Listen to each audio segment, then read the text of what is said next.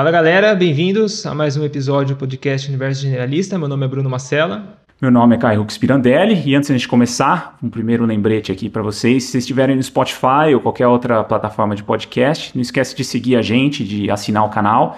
No YouTube também, curte, uh, aciona no notificações, compartilha com as pessoas próximas, que sempre ajuda muita gente. Tem um link também do canal de cortes, então se você gostou de alguma entrevista, geralmente você vai achar algum trecho interessante da entrevista ali no canal de cortes, está na descrição do episódio. Então, Passando isso, passo para o Bruno agora para apresentar a nossa convidada. Pois é, hoje a gente está com mais uma convidada especial, Maria Laura da Costa Lousada. Bem-vindo, Maria Laura, obrigado por aceitar o nosso convite. Ah, muito obrigada, é um prazer, né? Quero cumprimentar todas as pessoas que estão nos ouvindo. Legal.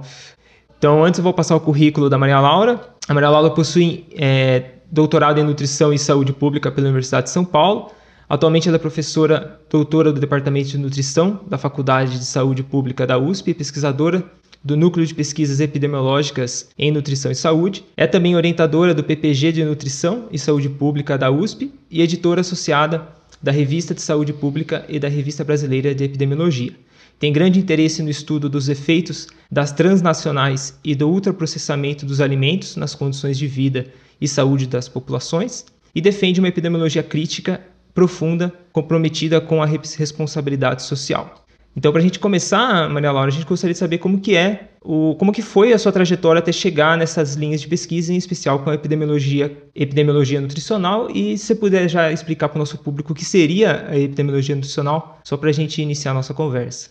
É, então tá, a epidemiologia nutricional, ela é uma, uma linha de pesquisa que fica assim sob o guarda-chuva do que a gente chama de nutrição em saúde pública, né? Que é exatamente esse campo do conhecimento que faz uma intersecção entre os estudos da nutrição, os estudos metabólicos, os estudos uh, sobre o, como os alimentos agem no nosso corpo e a saúde pública, né? Que é a promoção da saúde populacional. E a epidemiologia, ela tem exatamente esse objetivo de estudar as populações, né, os grandes grupos populacionais, para entender como é a alimentação das pessoas e como a alimentação afeta nas condições de vida e saúde, na prevenção de doenças, na promoção da saúde e também no tratamento das doenças, né? Então, como que eu cheguei aí? Essa pergunta é difícil, né? Em 2006, eu, eu ingressei no curso de nutrição uh, na Universidade Federal de Ciências da Saúde de Porto Alegre, que é a cidade onde eu nasci, né? E Obviamente que nem todas as razões, né, pelas quais eu escolhi esse curso naquela época, elas estão tão claras assim na minha memória, né? E com certeza não são as mesmas que me impulsionam hoje a estudar a nutrição. Uhum. É, mas ainda assim eu tenho algumas recordações bem concretas de que eu sempre me vi assim num trabalho pela saúde das pessoas, mas já num trabalho um pouco dissociado desse cuidado mais hegemônico, mais tradicional, que é centrado na indústria farmacêutica, nos remédios e simplesmente numa figura do médico, né? Então, num cuidado em saúde um pouco mais ampliado. Mas o curso de graduação, obviamente, que expandiu muito, muito, muito a minha visão sobre o que é nutrição, né? Eu tinha, obviamente, aquela visão de todo mundo, né? Da mídia, dos nutrientes. Uhum. E no curso de o que, que é o SUS, né? O que, que é o cuidado nutricional no SUS, o que, que é um conceito de saúde que vai além só da gente olhar para as doenças, um conceito muito ampliado de saúde que envolve o bem-estar das pessoas. E descobri também essa intersecção que me interessou muito entre a nutrição e a saúde pública. E desde ali do começo da graduação eu já tinha bastante interesse pela pesquisa, né? E, então, em 2010 eu ingressei no mestrado nessa mesma universidade, já na área de pesquisa da epidemiologia nutricional. Uh, o meu projeto de mestrado foi uma avaliação do guia alimentar para as crianças brasileiras menores de dois anos. A gente avaliou qual era o impacto das recomendações desse guia na saúde das crianças pequenas. Em 2011 eu defendi o meu mestrado e foi quando começou o meu grande, grande interesse pelos trabalhos que estavam recém começando naquela época que estudavam o efeito do processamento de alimentos na saúde, né? E esses trabalhos eles eram encabeçados pelo NUPENS, que é o Núcleo de Pesquisas Epidemiológicas em Nutrição e Saúde da USP, que é coordenado pelo professor Carlos Monteiro. Uhum. Foi que eu entrei em contato com ele, né? Uh, sondando a ideia de eu fazer um doutorado aqui em São Paulo e, e me mudei para São Paulo, assim, de mala e cuia, e comecei a minha carreira de pesquisadora. Legal. Legal. E, e dentro da sua experiência, assim, você acha que, que as pessoas, em geral, elas ainda têm dificuldade em relacionar a alimentação à saúde? Se, talvez a saúde esteja mais ligada à atividade física apenas e a alimentação passa batido. Qual que é a sua percepção disso hoje? Olha, eu acho que não, né? Eu acho que hoje a gente tem na, na mídia uh, muito divulgado, né? Tanto na televisão, em programas de canais abertos ou fechados, nas redes sociais, na internet, a gente tem muita, muita informação sobre a relação entre alimentação e saúde. Então, acho que de forma geral as pessoas têm essa noção, né? Uhum. Mas acho que o problema não está aí, né? Não está em não reconhecer que a alimentação influencia na saúde, mas ela está mesmo numa confusão sobre o que, que é de fato uma alimentação saudável. Né? Todo mundo fala em alimentação saudável, alimentação saudável, mas a gente até demora para se dar conta que é um conceito muito complexo. Né? Uhum. Poucas pessoas sabem explicar, ou então explicar só em uma frase o que, que é uma alimentação saudável. E essa confusão ela é causada em parte por uma visão bem reducionista do que, que é alimentação, né? Como se a alimentação fosse simplesmente nutrientes, uma fórmula de nutrientes, como, que, como se não tivesse mais nada na alimentação que importasse para a nossa saúde. E também, em parte, porque a maioria dessas informações que eu falei que a gente recebe na mídia, elas não são de fato informações educativas, né? Elas são uhum. merchandising, marketing, e tem o objetivo de, de vender e não de nos trazer informações que nos tornem mais para ter uma alimentação saudável. E, tá. e Maria Laura, assim, é, pelo menos o que eu lembro da, da época de, de, facu, de, de, faculdade não, né? Mais de graduação, de, de formação de escolar mesmo, que a gente recebia aquela classificação dos alimentos, né? Que era naquela pirâmide tradicional com os carboidratos na base e na ponta os óleos e gorduras. Como que tá esse entendimento da classificação dos alimentos? Ela se mantém ou ela mudou bastante de acordo com as principais evidências? Hum. Olha, apesar da gente ver a pirâmide alimentar ainda em diversos espaços, né, eu acho que hoje eu posso afirmar que ela está aposentada. Né? Isso pode ser um pouco surpreendente para muitas pessoas, mas é a realidade. É, como eu até já adiantei, né, por muito tempo, assim, a ciência moderna, né, na ciência moderna, a gente achou que uma alimentação saudável era simplesmente uma alimentação que contemplasse todos os nutrientes que a gente precisava, né? A gente tinha quase que uma visão matemática hum. da nutrição. Se a gente somasse tudo que a gente comesse, isso fechasse um cálculo de nutrientes, isso era uma alimentação saudável. Mas isso é entender os alimentos como, assim, simples sistemas de transferência de nutrientes. E um exemplo desse, dessa visão, desse referencial teórico da alimentação é a pirâmide alimentar, né? Que acho que a maioria das pessoas conhece ela divide os alimentos de acordo com esses perfis de nutrientes semelhantes. Então, ali tem os ricos em carboidrato, que reúne os alimentos ricos nesse nutriente, ricos em proteína, ricos em gordura, assim, assim por diante, né? Uhum.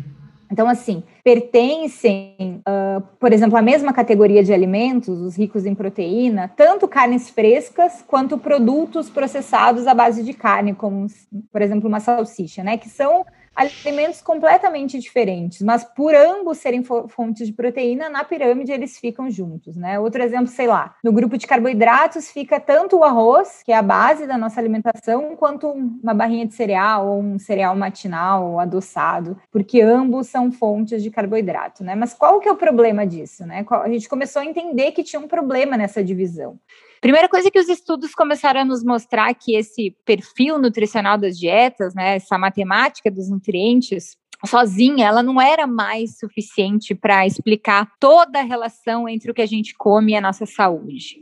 Né? Com uhum. essa abordagem, a gente perde, a gente desconsidera outras características dos alimentos e também do ato de comer, que são importantes, determinantes da nossa condição de vida e de saúde. Então, assim, os estudos começaram, por exemplo, a nos mostrar que muito mais do que olhar esses nutrientes isolados, né, a quantidade desses nutrientes, a gente também tinha que entender um pouco as interações sinérgicas dos nutrientes entre si, né? Como que um nutriente interagia com o outro e com outras partes do alimento que não são nutrientes, né? A gente uhum. começou também a entender, por exemplo, que a gente precisava uh, estudar qual era o efeito dessas substâncias modificadas industrialmente, dessas substâncias sintetizadas, como são os aditivos na nossa saúde gente começou a entender que precisava estudar as características da matriz alimentar, né? Será que uh, polir um alimento muda o efeito dele na nossa saúde? Será que transformar ele em pó muda o efeito da nossa saúde? E mais do que isso, né? A gente sabe que a gente tem inúmeras formas de combinar, preparar e servir o alimento, que isso também fazia diferença na nossa saúde. Então, essa abordagem só olhando a quantidadezinha do nutriente, ela não era mais suficiente para explicar tudo que a gente precisava entender sobre o que estava acontecendo né, na transição de saúde que a gente vinha observando na população. Então, foi baseado nessa ideia né, de que a gente precisava expandir esse olhar sobre a nutrição, que em 2009 emergiu, surgiu uma nova hipótese, né, que a questão não seria tanto os nutrientes, nem mesmo os alimentos, mas aquilo que se faz com os alimentos antes do seu consumo, né? E nessa hipótese, então, as mudanças na natureza do processamento dos alimentos seriam sim o elemento chave para explicar a relação entre o que a gente come e a nossa saúde, né? E que esses processamentos, eles mudam a integridade da matriz dos alimentos, eles mudam a quantidade de nutrientes, eles induzem modos de comer não saudáveis e a troca de refeições por lanches, e todas essas consequências, né, mudam também o nosso risco de algumas doenças e as nossas condições de saúde. E aí sim que a gente começou a aposentar essa pirâmide com o surgimento de uma nova classificação de alimentos, um novo jeito de agrupar os alimentos, que hoje a gente conhece como classificação nova, que não divide mais os alimentos de acordo com esses perfis de nutrientes semelhantes, mas sim segundo as características do processamento industrial de alimentos. Né? A nova ela tem quatro principais grupos de alimentos. O primeiro grupo é o que a gente chama de alimentos in natura ou minimamente processados, né, que tem esses alimentos que foram retirados da natureza e foram diretos para o nosso consumo, como frutas, verduras, algumas nozes, sementes. Mas nesse grupo também, né, e é a maioria desse grupo, estão os alimentos que sofreram algumas modificações mínimas, como moagem, uhum. refinamento, porcionamento, embalagem, mas que são alimentos que não receberam novas substâncias na sua composição, né? Esse grupo, ele é a base, né? Ele é a maioria da nossa alimentação. Arroz, Sim. feijão, verduras, legumes, frutas, enfim, carnes, ovos, todos esses alimentos estão nesse primeiro grupo da nova.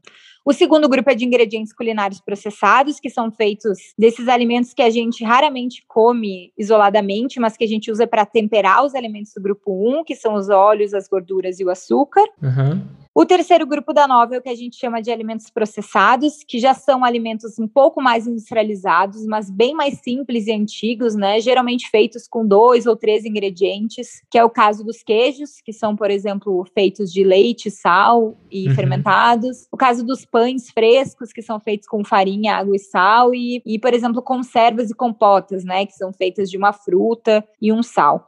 E esses três primeiros grupos, eles, na verdade, são a base da nossa alimentação há muitos e muitos séculos, né? Eles são o que, o que são o grupo que fez a gente estar onde a gente está hoje. Uhum. E radicalmente diferente, então, é o quarto e o, também o último grupo da nova, que é o grupo de alimentos ultraprocessados, que esse sim, né? Eles são formulações industriais que talvez nem devessem ser chamados de alimentos, né? Poderiam ser chamados de produtos alimentícios que são feitos em várias etapas de processamento, incluem diversos ingredientes, né? Geralmente mais do que cinco ingredientes. São feitos de combinações, né? De partes de alimentos, partes de açúcar, eh, proteínas isoladas, isoladas dos alimentos, amidos modificados e geralmente são finalizados com a adição de vários aditivos que modificam ou potencializam as características sensoriais desses alimentos, né? E o que a gente vê também como uma grande característica dos ultraprocessados, que eles basicamente não têm alimento inteiro na composição, né? Eles hum. são feitos só de partes de alimentos, digamos assim, né? E os exemplos são inúmeros também, né? Refrigerantes, sucos artificiais, bolachas, biscoitos, é, balas, pirulitos, chocolate, enfim, e também aquelas refeições prontas, né? Tipo sopa em pó, macarrão instantâneo, que acabam imitando os alimentos uh, in natura.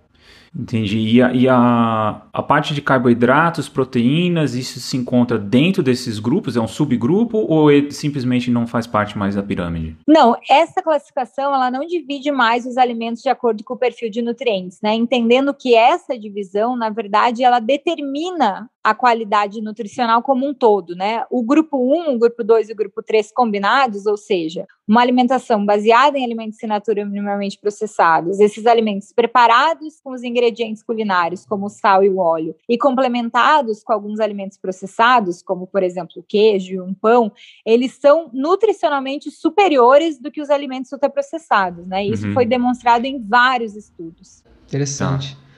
E é, e é, curioso como essa visão reducionista, né, Maria Laura, Maria Laura ainda é presente no, no, no conceito geral da população, né? Porque não se leva realmente em consideração essa questão da preparação, que tem até um efeito fisiológico, né? De você sentir o cheiro do alimento, você é, ter toda essa percepção de contato com o alimento antes de ingerir. E fora a, relação de microbiota também, que tem muita relação com, com o consumo né, de, de alimentos in natura. Então, é, é tão complexo e a galera ainda quer reducionir ao máximo, né, como um nutriente simples.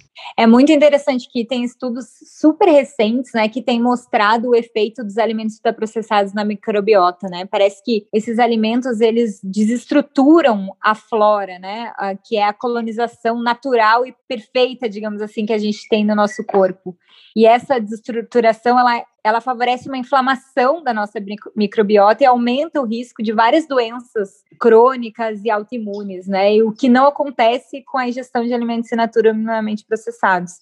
E se a gente estivesse olhando só o nutriente, talvez a gente olhasse, ah, o carboidrato dentro de um arroz é o mesmo do que está dentro de uma barrinha de cereal, mas na verdade o alimento que está em volta desse carboidrato ele é tão diferente um do outro que os efeitos na saúde são radicalmente diferentes, né?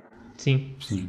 E aí, o guia. Uh, então, poderia explicar para a gente o que, que, seria o guia alimentar para a população brasileira né, e qual a importância dele? Né? Ele leva em consideração já todos esses conceitos que você acabou de trazer para a gente?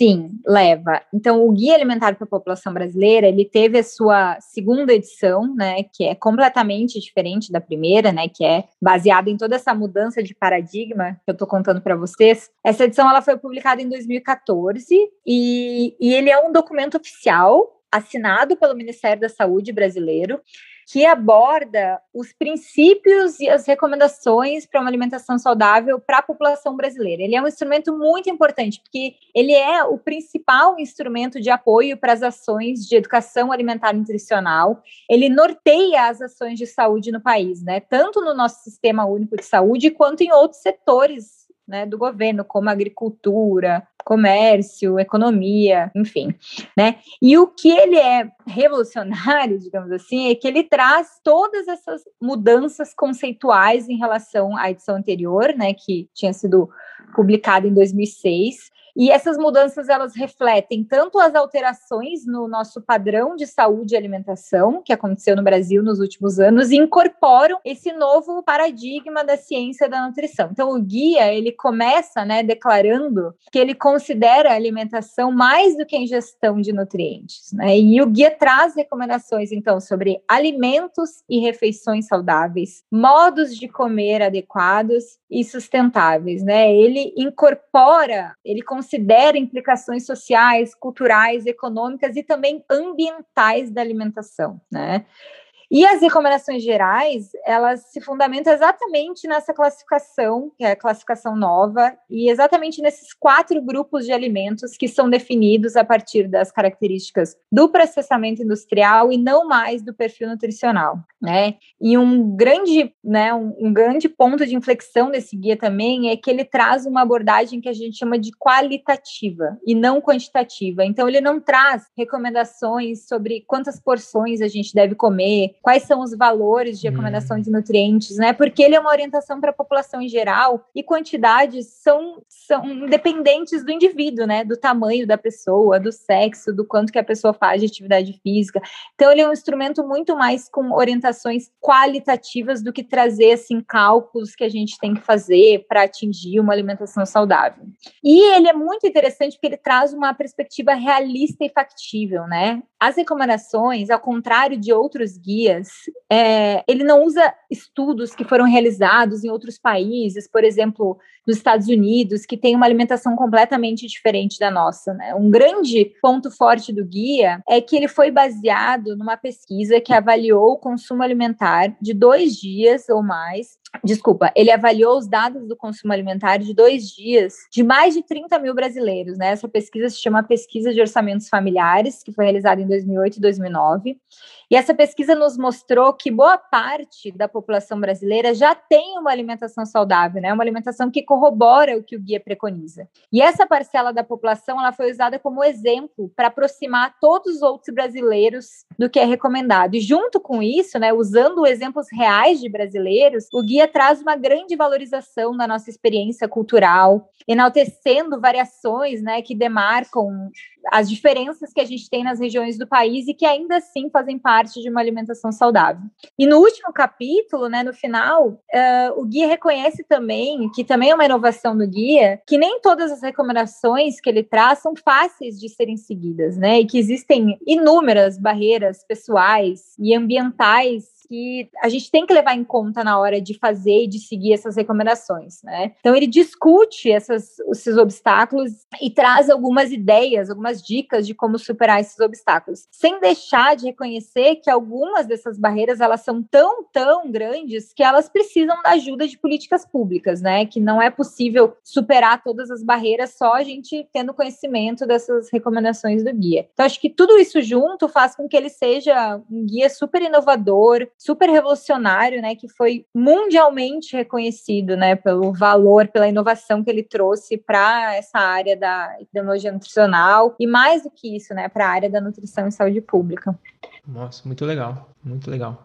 E Maria Laura, como que está essa relação é, entre o consumo de alimentos ultraprocessados e obesidade? Existe essa relação direta e existem outras doenças que estão correlacionadas com o consumo aumentado de ultraprocessados? Sim, uh, hoje, né, dez anos depois uh, da publicação da proposta de classificação que trouxe à tona esse termo, né, alimentos ultraprocessados, a gente já tem muitos estudos mostrando a associação entre o consumo de alimentos ultraprocessados, a obesidade e várias outras doenças crônicas, como a diabetes, a hipertensão, as doenças cardiovasculares e até algumas evidências de outras doenças, como doenças doenças intestinais, né, síndrome do colo irritável. É, esses estudos foram realizados em vários países com uma metodologia rigorosa, com muita qualidade. Hoje em dia já tem até o que a gente chama de meta-análises, né, que são os estudos mais poderosos da epidemiologia, que são estudos que compilam tudo que foi publicado na literatura e que trazem de forma muito consistente a associação dos alimentos processados com a obesidade. Muito legal. E é curioso, né, Maria Laura, porque pensando até de um, de um, de um raciocínio científico, né, se você para para olhar a espécie humana, talvez a hipótese nula seja a, a alimentação saudável. Quem teria que provar, talvez, que comer alimentos ultraprocessados faria mal, seriam eles mesmos, né? não a gente tem que ficar uhum. provando que a alimentação saudável é, traz mais benefícios, né? É muito lógico isso quando você olha para características mais biológicas da, da espécie. A, né? gente tem, a gente tem até uma a evidência que é a evidência da evolução, né? Exato. as sociedades humanas elas evoluíram comendo alimentos in natura ou minimamente processado e só refinando um pouco esses alimentos, né? Tornando eles mais diversificados, mais saborosos, uh, facilitando as formas de preparo, né? E a humanidade se, se né, evoluiu com base nesses alimentos.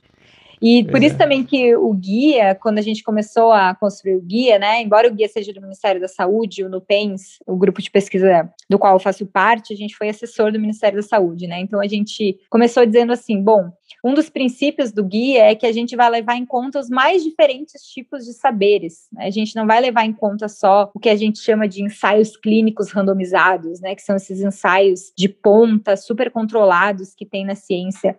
A gente vai levar em conta, obviamente, esses estudos, mas a gente tem estudos populacionais, tem evidências da evolução, a gente tem os saberes populares e tudo isso também é conhecimento para construir uhum. recomendações alimentares.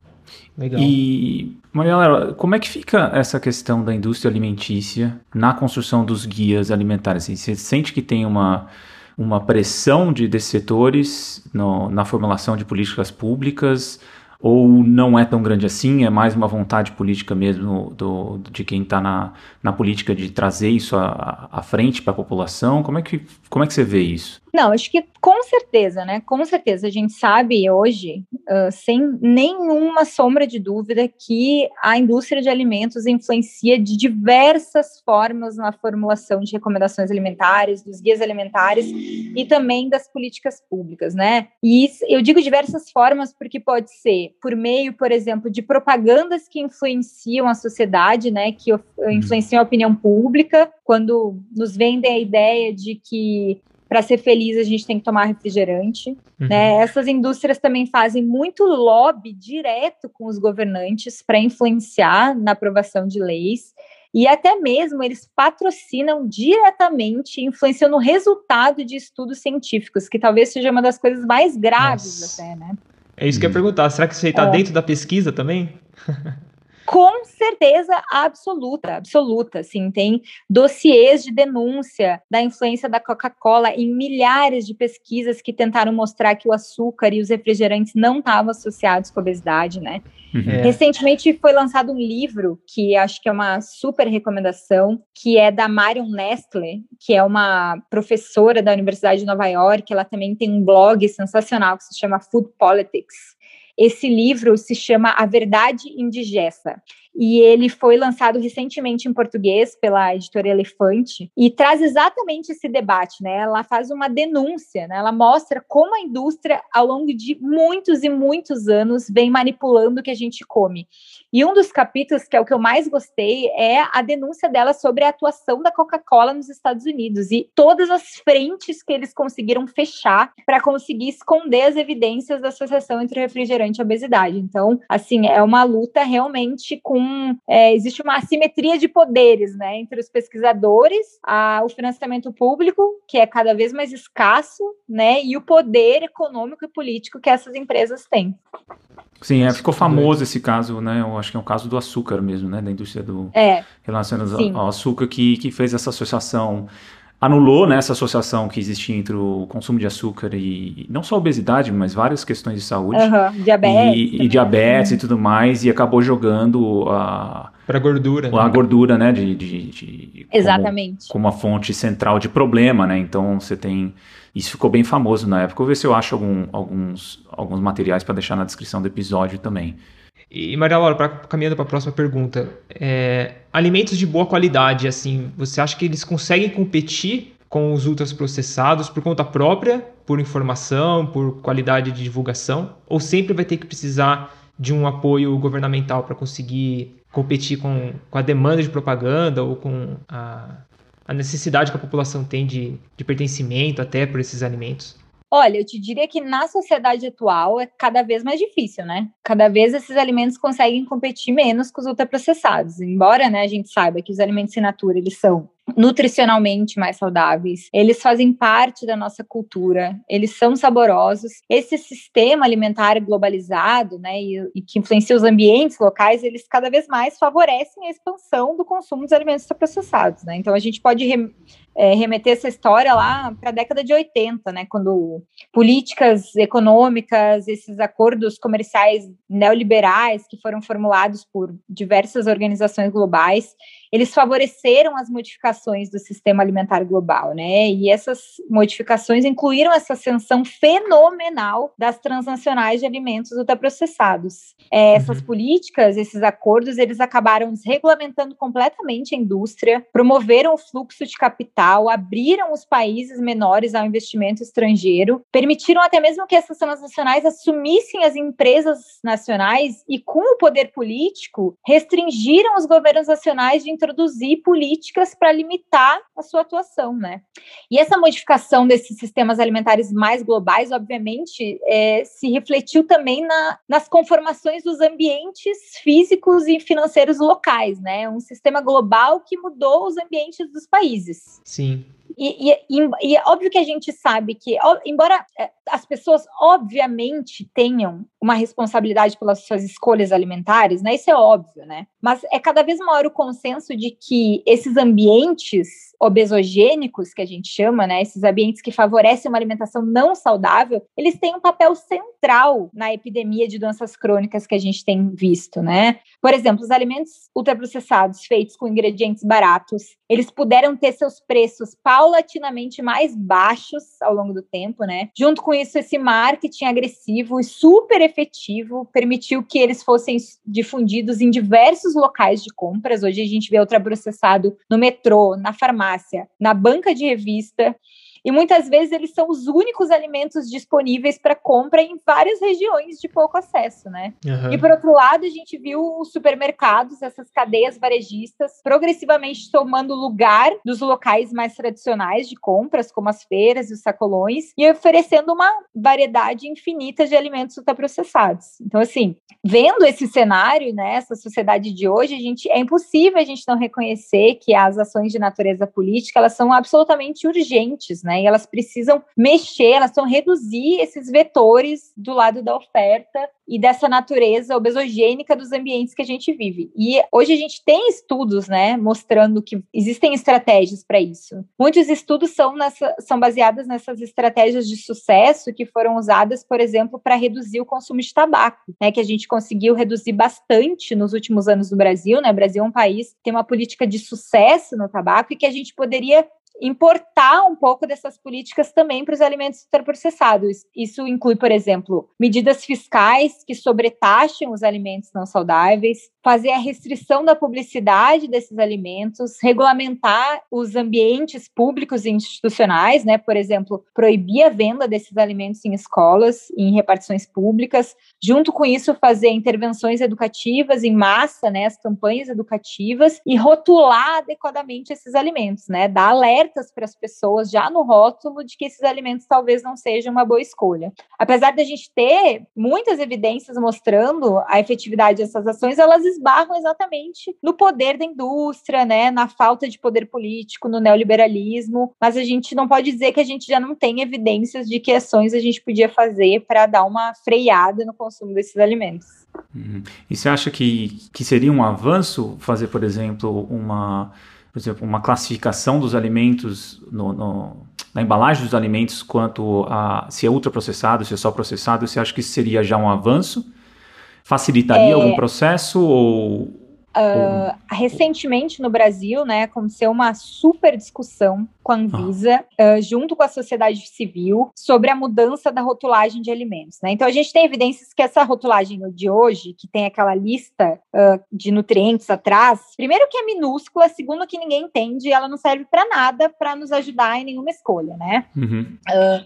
vários países, mas o primeiro deles foi o Chile, ele, eles adotaram o que a gente chama de rotulagem frontal com alertas, né? Vocês podem procurar na internet, é muito legal ver os alimentos ultraprocessados no Chile. Eles têm um, um triângulo preto com um alerta sobre os nutrientes em excesso, como gordura, açúcar e sal que tem nesses alimentos, né? Uhum. Junto com isso, os alimentos que recebem essa tarja não podem ser publicizados. Então, eles fizeram uma combinação de duas estratégias, né? Caramba. Uma rotulagem com alertas na frente do alimento, não tem como ninguém enxergar isso. Junto com isso, eles vincularam a proibição da publicidade, né? A sociedade civil, muito encabeçada pelo, pelo IDEC, né, que é o Instituto de Defesa do Consumidor, é, fez uma campanha que se chamava Rotulagem Adequada Já, né, tentando uh, aprovar um modelo muito semelhante ao do Chile aqui na Anvisa, né, uhum. depois de muitos entraves, anos de discussão, né, não passou exatamente o modelo que o IDEC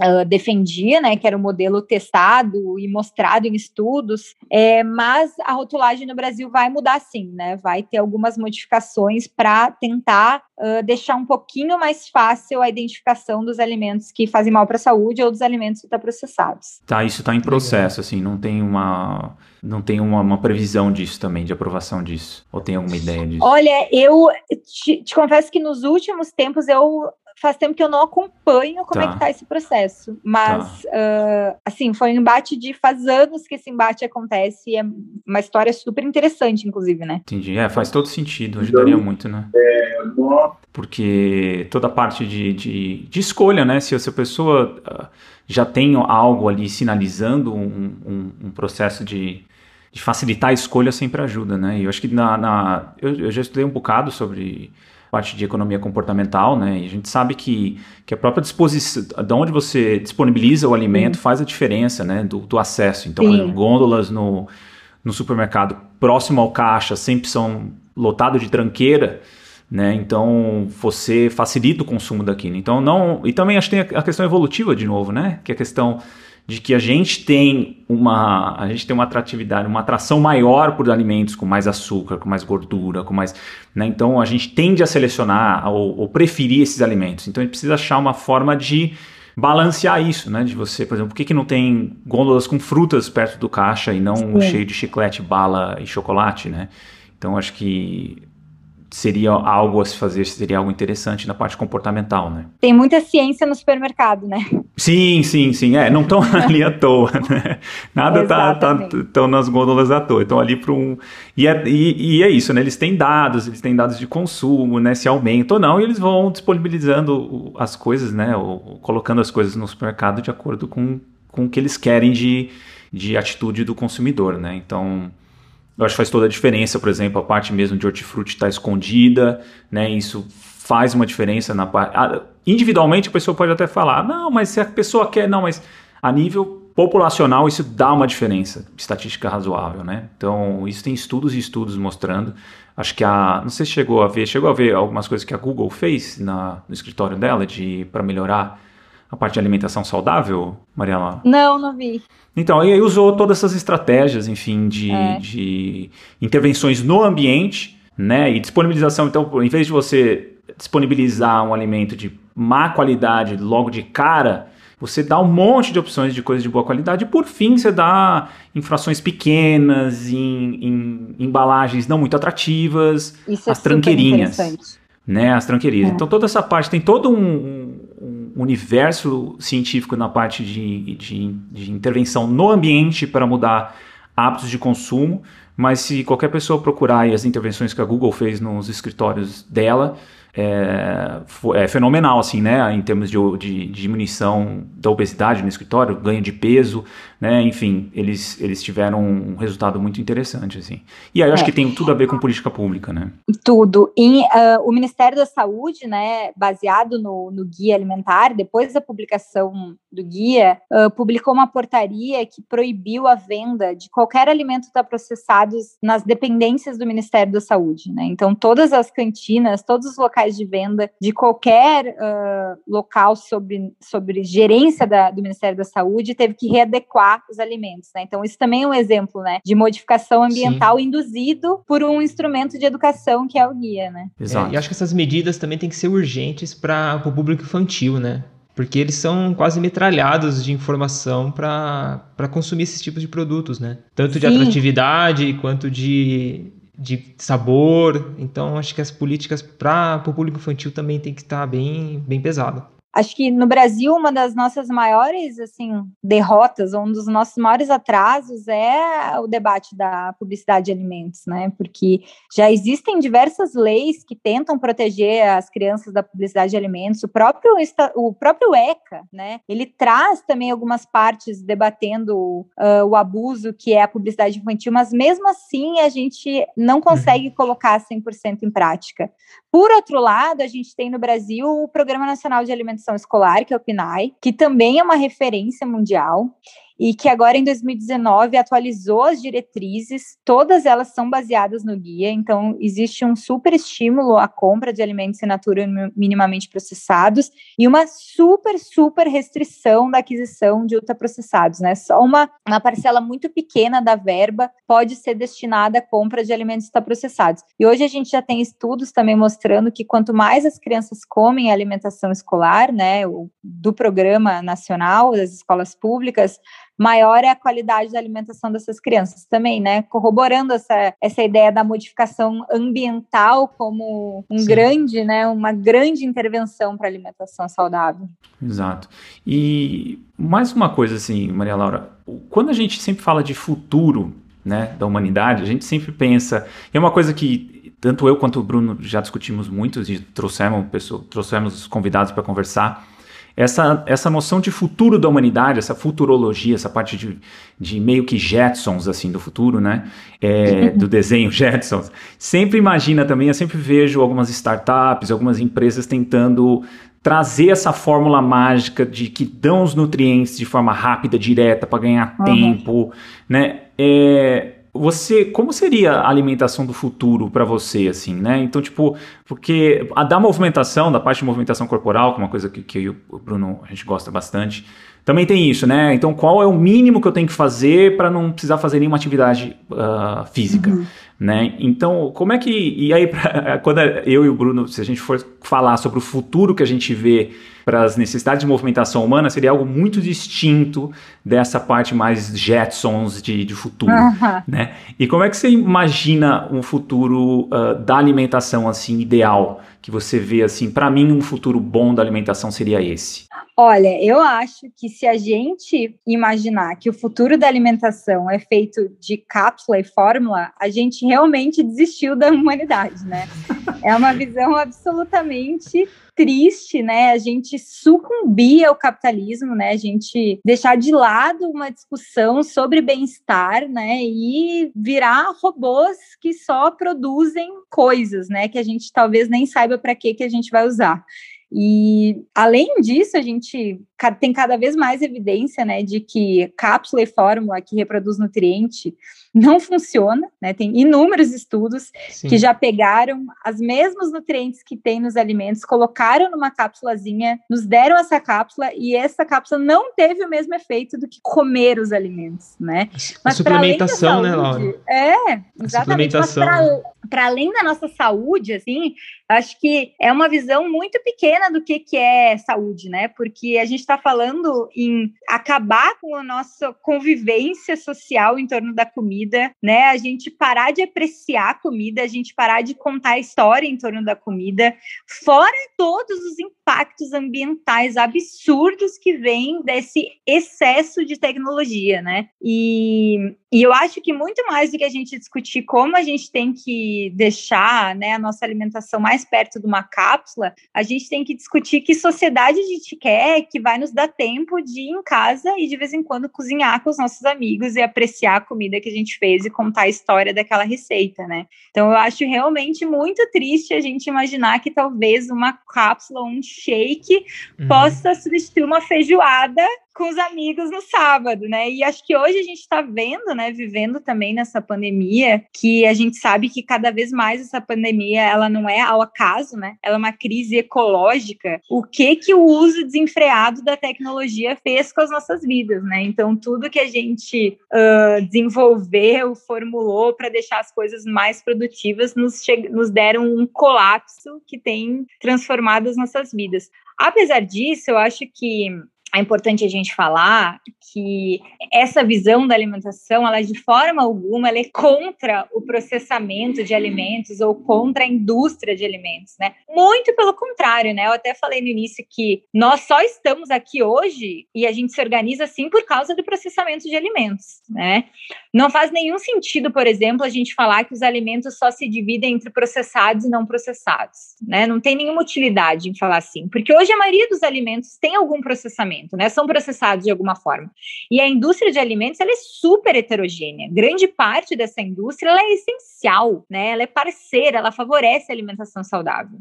E muitos tipos de processamento de alimentos, eles são inofensivos, eles são benéficos ou, ou até mesmo essenciais. Né? Eles desenvolveram um papel central na, na, na evolução humana. Eles são responsáveis, por exemplo, por a gente conseguir preservar os alimentos por mais tempo, né, o que diminui a nossa perda de alimentos, né? Eles nos ajudaram a facilitar o preparo de alimentos, por exemplo, quando a gente conseguiu uh, produzir o óleo vegetal, né, as nossas preparações culinárias ficaram muito mais fáceis e também nos ajudou a diversificar os sabores, né? Acho que o grande exemplo é o queijo, né? Olha que coisa maravilhosa, a gente conseguiu transformar o leite com um processo absolutamente fantástico, que é a fermentação, num novo alimento que é super saboroso e que pode fazer parte, sim, da nossa alimentação saudável. Quando a gente fala de enfrentar a indústria de alimentos, a gente não está falando de toda a indústria de alimentos, muito pelo contrário, né? A gente está falando de um setor específico, que são essas transnacionais de alimentos processados, que lucra a partir da venda desses alimentos a despeito da saúde, da saúde dos cidadãos, e hoje a gente sabe que da saúde do planeta também, né? Uhum. Sim. Legal. E, e, por curiosidade, Maria Laura, ainda nessa, nessa questão do Caio, essa questão da fome no planeta, né? Se a gente pegar algumas estatísticas, a gente vê que a fome ela reduziu bastante nos últimos, nas últimas décadas, assim. Ela tem uma relação mais direta com essa industrialização do alimento, o processamento do alimento, ou o ultraprocessado, ou não tem essa relação? Tipo, o planeta conseguiu ter menos fome por conta dos ultraprocessados ou foi por conta da tecnologia ou a distribuição dos alimentos? Você não, pode com falar certeza. É, com certeza não foi por causa dos ultraprocessados, né? A indústria gosta muito de de, de, de, trazer esse argumento, né, de que os ultraprocessados eles Sim. são necessários para o combate da fome, né? Isso primeiro que não tem absolutamente nenhuma evidência, né? Assim, hum. a expansão dos alimentos ultraprocessados, ela não só não resolveu o problema da fome, como ela acentuou as desigualdades sociais, né? Então, assim, os ultraprocessados eles causam doença e não nutrem as pessoas que precisam, né? Óbvio que essa evolução tecnológica da indústria de alimentos, o nosso domínio das técnicas culinárias áreas e de vários processos facilitaram muito a nossa vida, né? Mas o ultraprocessamento de alimento, ele é completamente diferente, ele não tem objetivo de facilitar a nossa vida, ele tem objetivo de criar um novo produto, né? Entendi. Esse novo produto, ele tem um apelo palatável, ele tem um apelo de venda, ele traz uma ideia junto, né? Uhum. E que não tem o objetivo de nos alimentar, né? Acho que tem muita evidência de que até hoje as políticas que mais foram bem sucedidas no combate à fome são as políticas que dão alimentos in natura minimamente processados para as pessoas, né? Para que elas possam cozinhar e comer a comida Sim. com sabor, né? Então essa é a, o argumento mais falacioso e que não tem nenhuma comprovação de que a gente precisa desses alimentos para o combate da fome. Interessante. E, e Maria Laura, para a gente já encerrando, é, que dicas gerais você poderia dar sobre alimentação saudável para os nossos ouvintes? Seria o guia, para o pessoal seguir o guia? O que, que você poderia passar para a gente? Ah, eu acho que sim. Acho que o, o, guia, ele, ao contrário de outros documentos técnicos que são voltados para profissionais da saúde ou para nutricionistas, o guia ele tem uma linguagem voltada para o público em geral, né? Para que as pessoas consigam ler individualmente, nas suas famílias, nas suas comunidades, ou profissionais que não necessariamente são profissionais da saúde, né? Profissionais da educação, profissionais da, eh, da comunicação, que leiam o guia e utilizem esse referencial teórico nas suas ações, na sua vida, né? Então, a grande regra de ouro do guia é prefira alimentos in natura minimamente processados e suas preparações culinárias a alimentos ultraprocessados. E o guia ainda sugere, né, que a gente organize essa recomendação em torno de refeições saborosas, que dialoguem com a nossa cultura, feitas em locais agradáveis e sempre que possível em companhia. E que as pessoas, obviamente, não esqueçam de compartilhar as tarefas que antecedem e sucedem todo esse preparo de alimentos, né? Eu acho legal falar também que o site do Ministério da Saúde produziu vários materiais como por exemplo um guia de bolso, né, que é uma, uma versão reduzida do guia, vários folders com mensagens reduzidas, pro, uh, produziu vídeos educativos com as mensagens do guia, que também ajudam, assim, já que o guia, né, por mais que ele seja voltado para a população em geral, ele é grande, né, ele tem 80 páginas, mas que também ajudam a chegar de forma um pouquinho mais fácil algumas mensagens do guia para as pessoas, né, e que os profissionais que trabalham nos mais diferentes setores também consigam já usar esses materiais prontos, né, os vídeos, enfim, os folders, para divulgar as mensagens do guia. Massa. E Maria Laro, para finalizar, mais alguma indicação de, às vezes, documentário legal que você tenha visto mais recentemente sobre alimentação, algum outro livro? Fique à vontade para passar para os é... ouvintes agora. Eu tenho uma indicação legal, que é o site do Joio Trigo, né? Que eles também têm uma página do Instagram, que é, eles uh, fazem um jornalismo investigativo, né? Voltado para a área da alimentação. Eles são super, super competentes, né? Eles trazem várias reportagens sobre a atuação uh, da indústria de alimentos e debatem também a alimentação nessa perspectiva ampliada. Eu acho que é muito legal.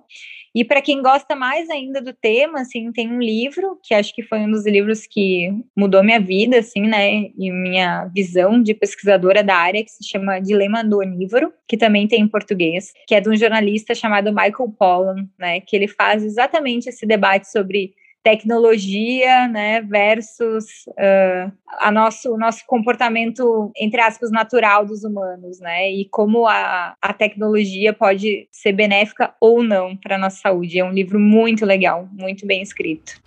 Legal. Bacana. Obrigadão, Maria Laura, por aceitar nosso convite, bater um papo com a gente aqui breve sobre, sobre nutrição. Foi um prazer ter você aqui com a gente. Ah, eu quero fazer um convite. Posso fazer um convite? Fale, fale, Lembrei agora. Fica à vontade. É, uh, hoje, uh, nós do NUPENS, uh, o Núcleo de Pesquisa da USP, a gente está conduzindo um estudo que se chama Nutrinet Brasil. Não sei se vocês conhecem, que é o maior estudo já realizado no Brasil, que vai avaliar os padrões alimentares da população brasileira, né, e a associação com doenças que hoje são super relevantes na população, principalmente as doenças crônicas.